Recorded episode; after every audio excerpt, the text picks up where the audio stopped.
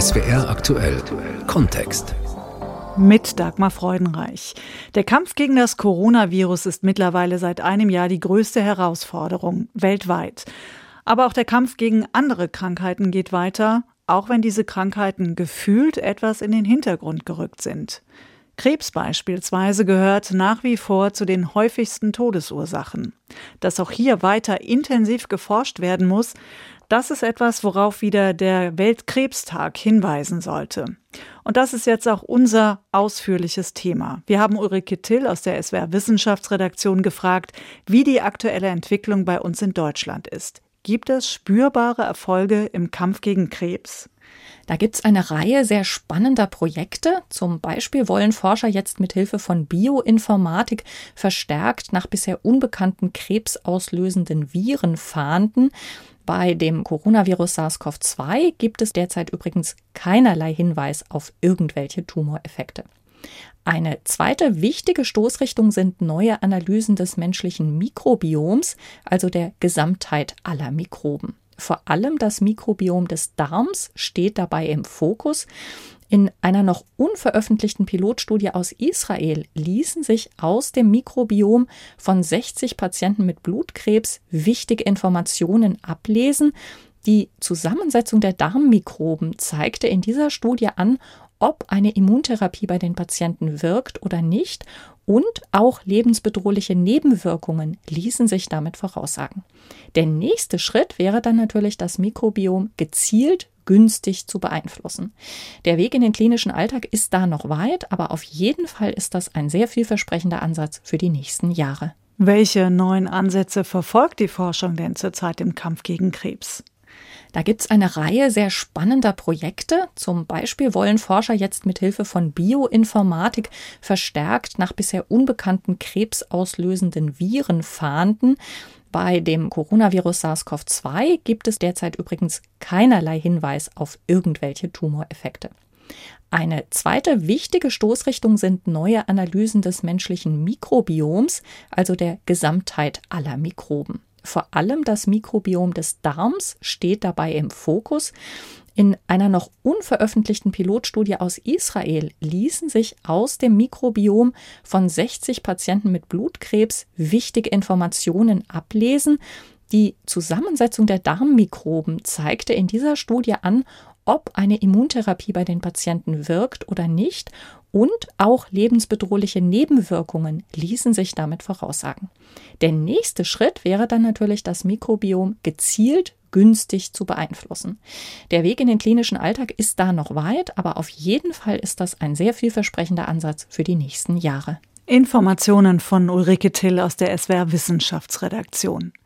Momentan ist der Kampf gegen Krebs noch schwieriger als sonst. Die Corona-Pandemie ist eine zusätzliche Gefahr. Wie Tumorpatienten die erleben und wie Onkologen die neue Herausforderung bewältigen, berichtet Susanne Babila. Wenn es einem dreckig geht und man nur telefonieren kann, das ist sehr hart, sagt ein Krebspatient, der anonym bleiben will. Er wird seit rund einem Jahr behandelt, ambulant und stationär. Zu Beginn konnten ihn Freunde und Angehörige noch besuchen, später in der Pandemie nicht mehr. Diese Videotelefonie ist schön und gut, aber ersetzt niemals den Kontakt direkt, einem gegenüber sitzend, mit einem redend. Das fehlt natürlich. Keine tröstende Umarmung, kein Kuss, kein Händchenhalten am Krankenbett.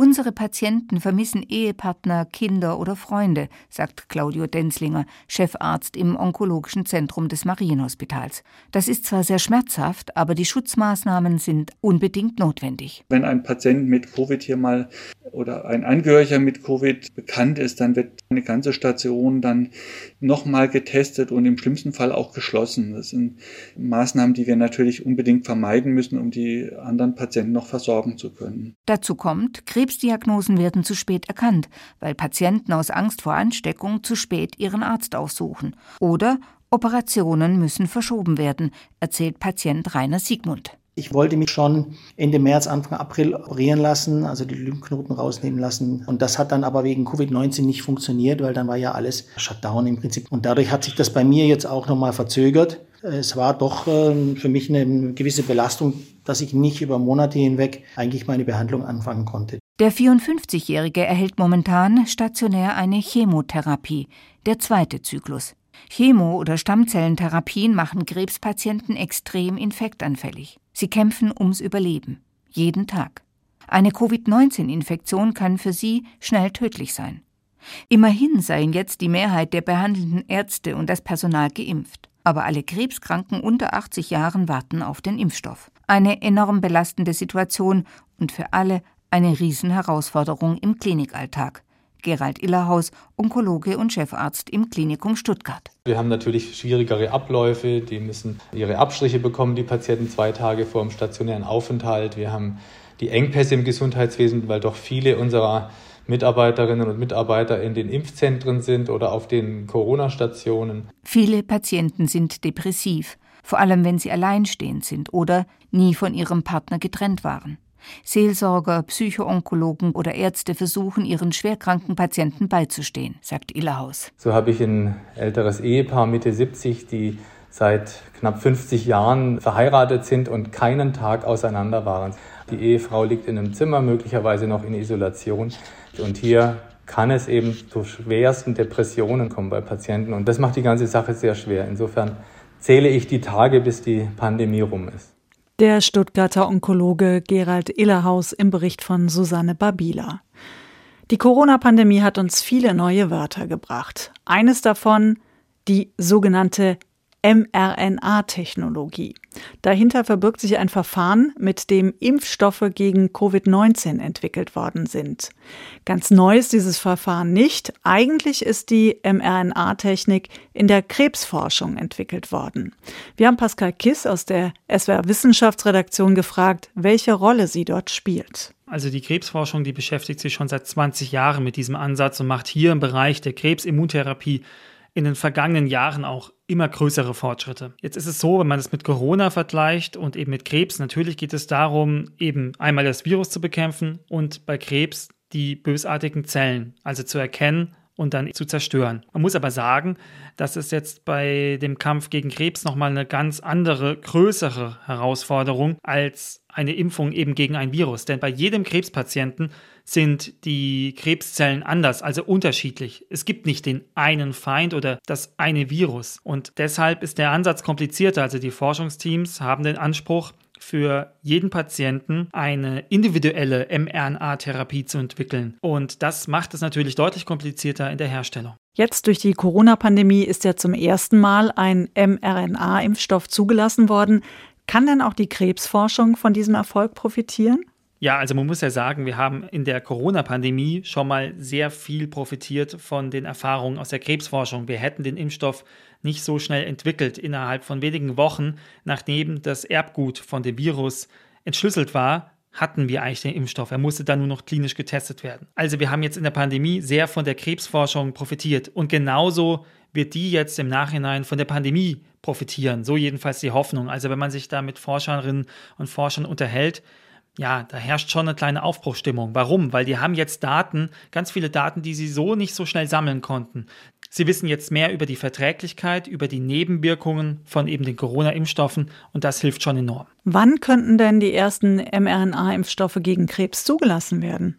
Ja, die Frage ist natürlich schwierig zu beantworten. Wenn man mal das zuständige Paul-Ehrlich-Institut fragt, die sagen ja, innerhalb von fünf Jahren halten sie es zumindest für möglich und denkbar, dass es dann eine erste Zulassung in Deutschland ja für einen mRNA-Impfstoff gegen Krebs gibt.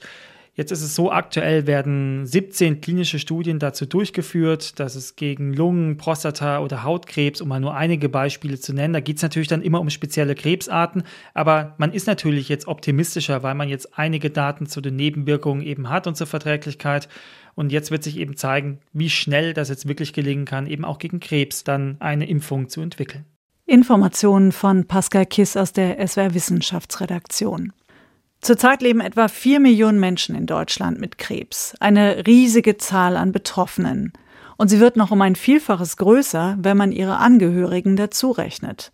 Auch die Familien und Freunde reißt die Krankheit ja aus dem Alltag. Ihre Sorgen, ihre Ängste und Konflikte stehen aber selten im Blickpunkt. Dabei könnte ein Austausch hilfreich sein. Die Deutsche Krebshilfe hat deshalb gemeinsam mit dem Journalisten Rocco Tide ein Buch mit elf unterschiedlichen Erfahrungsberichten der Angehörigen von Krebserkrankten herausgebracht. Nela Fichtner stellt es vor. Es waren unglaublich intensive Jahre. Nie zuvor sind Angst und Hoffnung für meine Familie so zu Geschwistern geworden, sagt Stefan Braun. Sein Vater litt an Kehlkopfkrebs, kämpfte drei Jahre lang dagegen an und verlor den Kampf. Braun, der als Redakteur der Süddeutschen Zeitung normalerweise über andere berichtet, erzählt hier seine eigene Geschichte. Nie werde er den ersten Arztbesuch der Familie nach der Diagnose vergessen. Der Arzt spürt, dass wir Angst haben. Und er gibt ein Versprechen ab, dass er immer da sein wird. Immer. Und dass Papa keine Schmerzen haben wird. Schmerzen, Herr Braun, das werden wir verhindern. Danach überrascht er uns. Er sagt, dass er mit einem solchen Kehlkopfkrebs auch noch keine Erfahrungen gemacht hat. Genaueres werde auch er jetzt erst studieren müssen. Er ist ehrlich, er wird uns nichts vormachen. Das verunsichert uns nicht, sondern schenkt uns das Gefühl, dass wir gegen diesen Feind mit ihm gemeinsam kämpfen. Wir spüren in unserer Angst, er wird uns nicht alleine lassen. Auch die Logopädin, die den Stimmverlust des Vaters therapiert, tröstet Stefan Braun. Als seine Tränen nicht mehr aufhören, sagt sie, das ist ganz normal. Die Erkrankung sei für die Hörigen oft schwerer zu ertragen als für die Patienten. Das hilft ihm, die verbleibende Zeit mit dem Vater zu genießen, den Spaziergang zu seinem Lieblingssee, den Humor, den er entwickelt. Doch nicht alle Betroffenen begegnen Ärzten und Therapeutinnen, die Zeit für sie haben. Und viele wissen nicht, dass die Deutsche Krebshilfe auch ihnen Unterstützung bietet. Deren Vorstandsvorsitzender Gerd Nettekofen aus unserer Reihe Die blauen Ratgeber bieten wir Ihnen beispielsweise die Broschüren Hilfe für Angehörige und Wegweiser zu Sozialleistungen an. Damit und mit unserem telefonischen Informations- und Beratungsdienst, dem Infonetz Krebs, unterstützen wir Sie dabei, die neue Lebenssituation zu bewältigen, zu meistern. Wir zeigen auf, wie und wo Familien praktische und soziale sowie psychologische Hilfe finden. Eine wichtige Ergänzung sei das Buch Wir sind für dich da. Die Geschichten zeigen unterschiedliche Möglichkeiten, mit der Krebserkrankung eines geliebten Menschen umzugehen und zu trauern, wenn er oder sie stirbt. Taz-Redakteurin Heike Haarhoff liest aus ihrer Reportage über Familie Ackermann. Zweimal im Jahr, zu seinem Geburtstag im September und zu seinem Todestag im März, versammeln sich seine Freunde und seine Familie an seinem Grab und holen ihn, wie Martina Ackermann sagt, in unsere Mitte. Decken werden ausgebreitet, Sektflaschen entkorkt, Picknickkörbe ausgepackt und für den Jubilar gibt es Blumen und Kerzen. Einmal fährt rein zufällig ein Polizeiwagen am Friedhof vorbei. Aki, ruft einer der Freunde, deine Party ist wieder mal zu laut, die Bullen kommen. Lachen und Weinen liegen in dem Buch nah beieinander, eben wie im richtigen Leben. Wir sind für dich da. Krebs und Familie, elf Reportagen, heißt das Buch von Rocco Tide. Es ist im Herder Verlag erschienen und kostet 18 Euro. Ein Euro davon geht an die Deutsche Krebshilfe. Gemeinsam gegen den Krebs will auch die Europäische Union vorgehen. Dazu hat die EU-Kommission jetzt ihren Aktionsplan vorgelegt, berichtet Stefan Überbach. Und dazu gab es auch eine aufmunternde Botschaft.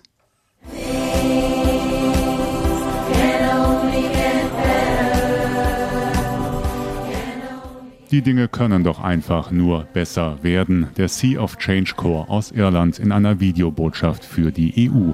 Alle Sängerinnen haben eigene Krebserfahrungen gemacht oder Familienmitglieder verloren. Der Chor sammelt Geld, um den Kampf gegen die tückische Krankheit zu unterstützen. Im vergangenen Jahr ist knapp eine Million Euro zusammengekommen. Es ist ein Video, das Hoffnung gibt und inspiriert, wie EU-Gesundheitskommissarin Stella Kyriakides findet, vor allem weil es der Chor trotz Corona-Lockdown produzieren konnte. It's a video of hope and inspiration that they managed to do despite being in lockdown. Mut machen will auch die EU-Kommission. Sie hat die Krebsbekämpfung zu einer ihrer wichtigsten Aufgaben erklärt.